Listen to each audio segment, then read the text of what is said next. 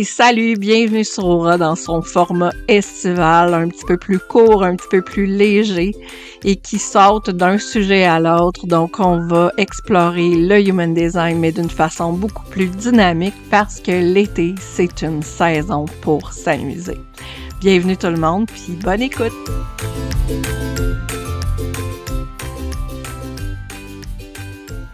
C'est dur à croire qu'on est déjà rendu au dernier épisode de la saison estivale d'Aura. Pour ce dernier épisode-là et pour lancer la saison d'automne qui s'en vient très bientôt, je vous, euh, partage quelques scoops dans l'épisode d'aujourd'hui.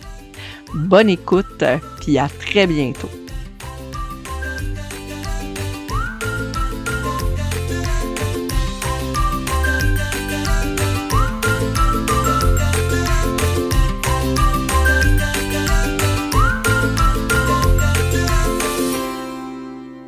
Comme promis, je vous ai dit qu'on allait explorer euh, en fait quelques scoops euh, pour la saison d'automne. Donc, euh, je vous annonce aujourd'hui quelques invités que je recevrai avec bonheur dans les prochaines semaines. Donc, on va commencer avec un petit extrait. J'étais et je suis encore hein, dans un processus éternel de déconditionnement, mais j'avais tellement de conditionnement qu'en fait, je ressentais plus rien à part euh, mmh. les, les, les, très, très, très grosses émotions, mais j'étais beaucoup coupée de, de tout. Euh, Aujourd'hui, que j'ai beaucoup changé dans les dernières années ma, ma routine de vie, justement parce que j'ai pris conscience que mmh. j'étais très, très ouverte, oui, je ressens beaucoup plus. Euh, surtout les autres, on va dire. J'ai ouais. pas cette conscience des, des, des transits comme comme certaines personnes peuvent l'avoir, mais vraiment euh, l'énergie des autres, euh, puis c'est ça, des humains et des animaux. Vous l'avez peut-être reconnu, c'était la voix d'Astrid Alemao. Euh, c'est ma première invitée, la première entrevue qui sera publiée au début de la saison 2 d'Aura. Donc, un magnifique échange avec elle au sujet des conditionnements, comme vous l'avez entendu, et au sujet de sa réalité de projecteur autoprojeté. Euh, le conditionnement, comme elle le nomme vraiment bien, c'est quelque chose qui est un processus. Donc, le déconditionnement est un processus aussi. Et euh, s'ouvrir, en fait, enlever des couches d'oignons de conditionnement, ça permet d'être plus sensible à ce que les autres émanent comme énergie, mais aussi ça permet de connecter encore mieux à qui on est profondément. Donc, euh, c'est un magnifique échange que j'ai eu avec elle, puis je suis vraiment touchée qu'elle ait accepté de, euh, de contribuer à cette nouvelle saison d'Aura. Je vous laisse avec un autre extrait d'une autre invitée euh, que vous reconnaîtrez peut-être. Comment comment t'as vécu ça quand t'as découvert ton human design? Tu t'es fait dire toi, t'es manifesteur. Qu'est-ce que tu qu'est-ce que tu as ressenti par rapport à ça? J'ai ressenti une euh, charge qui avait été levée de mes épaules, on dirait. J'ai mmh. euh, beaucoup pleuré pendant. En fait, c'est euh, Émilie Turcotte qui a lu ma charte pour la première fois dans ses débuts à elle. Fait que je, trouvais mmh ça. moi, puis elle, on, on, a appris à se connaître puis à, elle me suggérait ça à un moment donné, puis j'ai sauté dessus. Je me suis dit, oh mon Dieu, tu sais, parce qu'elle, elle avait une vision des manifesteurs très négative. Puis elle voulait mm. savoir si elle pouvait changer ça de son côté. Puis ben, j'aime, j'aime ça dire que possiblement c'est moi qui ai changé sa vision des manifesteurs. Euh, puis vraiment, on est devenus amis à travers ça, mais j'ai pleuré tout le long. J'ai pleuré là, ah. quand elle m'a lu ma charte, puis c'était juste en surface en plus la première fois. Mm-hmm. Euh, j'ai eu beaucoup d'émotions parce que je me suis vraiment. C'est comme si quelqu'un me disait finalement que je n'étais pas folle, puis que c'était normal. Tout ce que j'avais dans ma personnalité, c'était pas un défaut. Et ça, là, ça m'a. Ça m'a rentré dedans, là. Je te le dis, là, je, c'est comme si quelqu'un m'avait donné la permission de finalement être moi. Si vous ne l'aviez pas reconnu, c'est Émilie La Liberté qui euh, prenait parole dans l'extrait qui vient de se terminer. Donc, elle est manifesteur et quand elle a pris conscience de sa charte, elle est devenue extrêmement émue. Et je ne pense pas me tromper en disant que la majorité des gens ressentent ce sentiment de validation-là quand ils reçoivent une lecture de leur charte pour la première fois. Ce qui est extraordinaire avec le Human Design, c'est justement ça. La première étape, quand on reçoit notre charte, c'est de se sentir valide, d'être exactement comme on, comme on est. Puis, une fois qu'on a ressenti ce sentiment de validation-là, naturellement, on se sent interpellé à aller plus loin en HD on se sent interpellé à aller libérer des conditionnements, des zones d'inconfort. Et c'est là que devient tout l'intérêt du Human Design, c'est que non seulement ça met en lumière qui on est, mais ça met aussi en lumière notre non-soi, qui on n'est pas. Et qui on n'est pas, ben, on peut le libérer en en prenant conscience.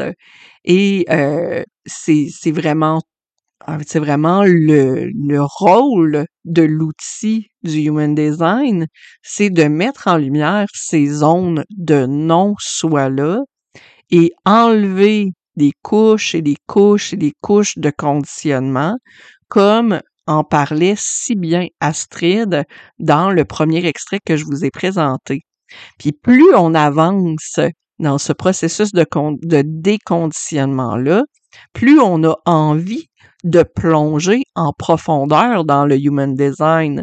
C'est pour ça que après euh, six ans, disons dans mon cas, ben je je ne peux plus me contenter d'observer seulement le type et l'autorité. Je ressens profondément le besoin d'aller chercher les dimensions encore plus profondes du HD, comme les variables, comme les couleurs, les tons, les bases, les planètes, etc. Parce que ça met d'autres choses en lumière, ça met d'autres zones de conditionnement en lumière et ça fait en sorte que je peux aller déconditionner encore plus en profondeur.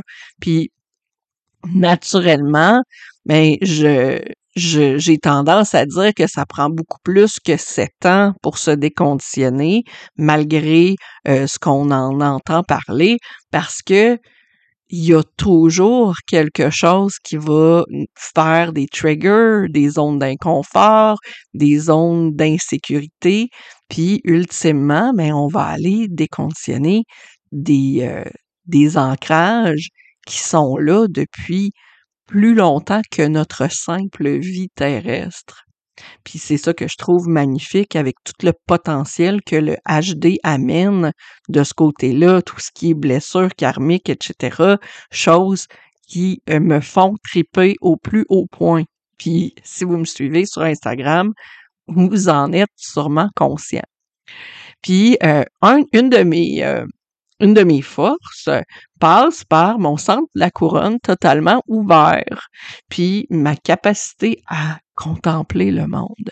Je vous laisse sur un extrait d'une autre invitée de la saison 2 d'Aura. Je vous reviens après.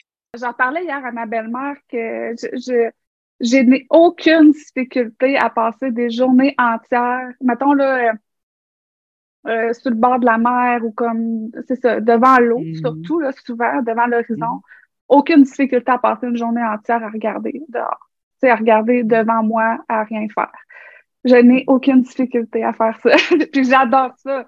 Euh, puis, mais j'ai dit, il y a des gens qui sont pas capables, de, de, de, mm-hmm. de, rien faire. Mais ouais, la contemplation, euh, c'est très, très présent dans ma vie. Ouais, un grand besoin aussi.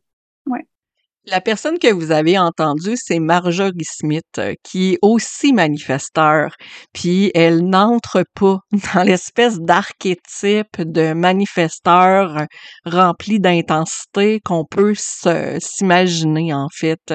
Justement, dans l'extrait que, que je viens de présenter, elle parle de son désir profond de contempler, son besoin de, euh, de contempler l'océan, de contempler l'eau, de contempler l'horizon pour pouvoir ancrer ce qui l'habite, pour pouvoir créer ultimement ces espaces-là qu'elle se crée par la contemplation sont des moments créatifs super importants dans sa réalité.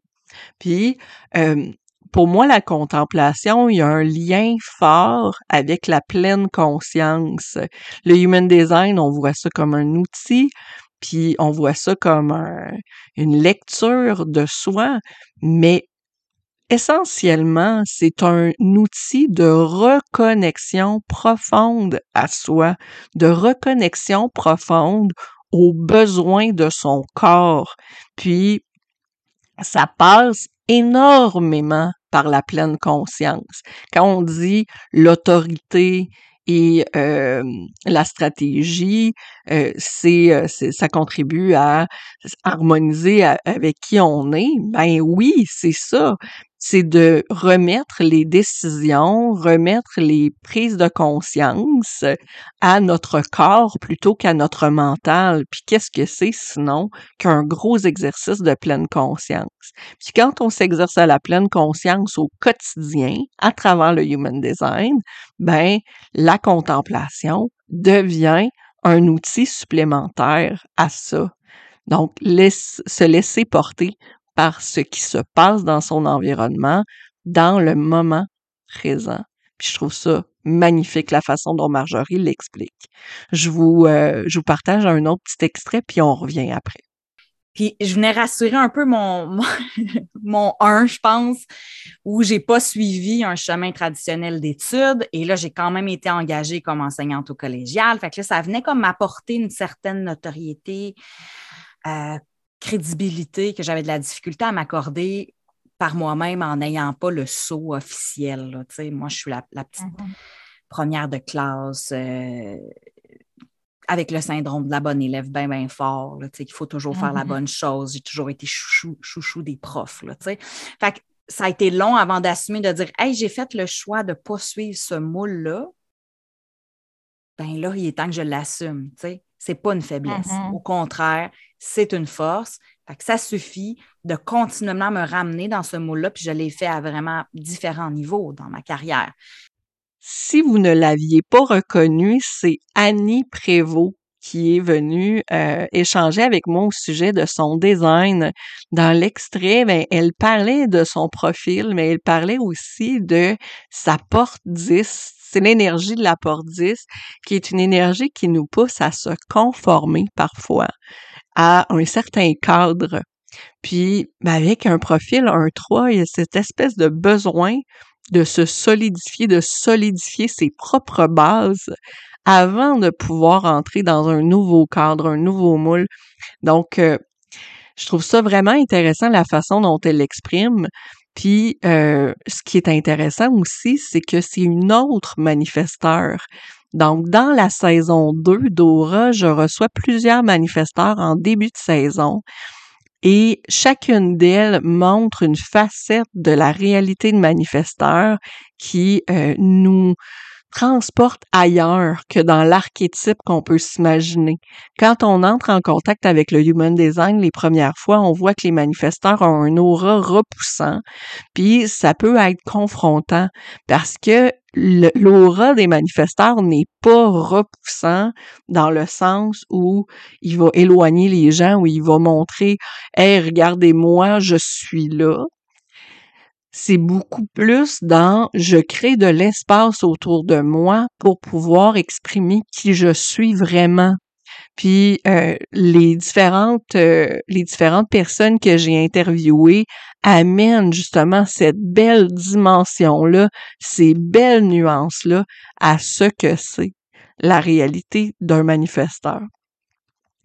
Je vous laisse sur un autre extrait, une autre invitée que j'ai eu la chance d'interviewer, personne qui n'a jamais vraiment été en contact avec le human design.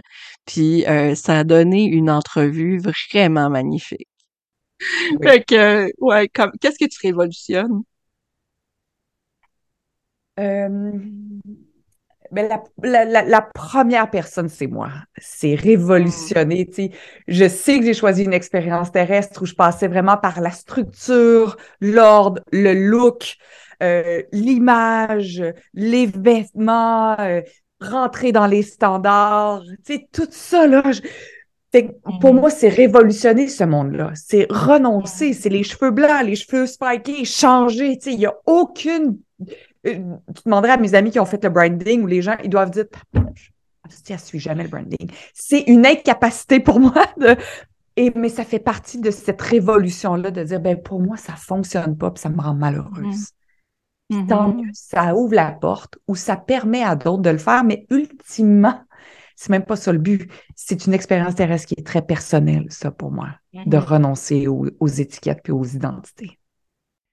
Cet extrait audio-là vient d'une entrevue que j'ai faite avec Karine Champagne. Karine Champagne qui explore l'humanité d'une façon extrêmement colorée et euh, qui, euh, qui a défait, construit et reconstruit son propre moule, sa propre expérience terrestre de différentes façons dans les dernières années et elle est magnifique. Elle est magnifique parce que, premièrement, euh, l'échange qu'on a eu ensemble, elle avait l'impression, avant l'échange, que le human design mettait les gens dans des moules.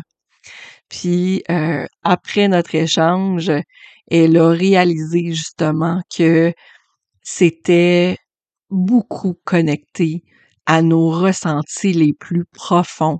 Puis elle était vraiment extrêmement touché, ému tout au long de l'entrevue par ce qui se révélait à travers sa charte, à travers son empreinte énergétique qui ne se limite pas au cadre qu'on donne aux générateurs habituellement. Donc, c'était une entrevue magnifique, une entrevue magique, remplie de prise de conscience, autant de sa part que qu'à travers le message qu'elle porte. Elle a un profil 6-2, fait que nécessairement, rendu à 50 ans, elle a cette capacité-là, cette lumière-là en elle pour servir de modèle, transformer le monde. Et c'est ça toute la beauté, toute la multidimensionnalité du human design. Puis euh, ben c'était le dernier extrait audio que j'avais à propos de la saison 2. Puis j'espère que vous allez être au rendez-vous pour chacun de ces beaux épisodes-là qui amènent dans une direction qui est totalement transformatrice, euh, inspirante dans la reconnexion à soi. Merci d'avoir été là pour la saison d'été. Puis à très bientôt parce que la saison d'automne commence dès la semaine prochaine.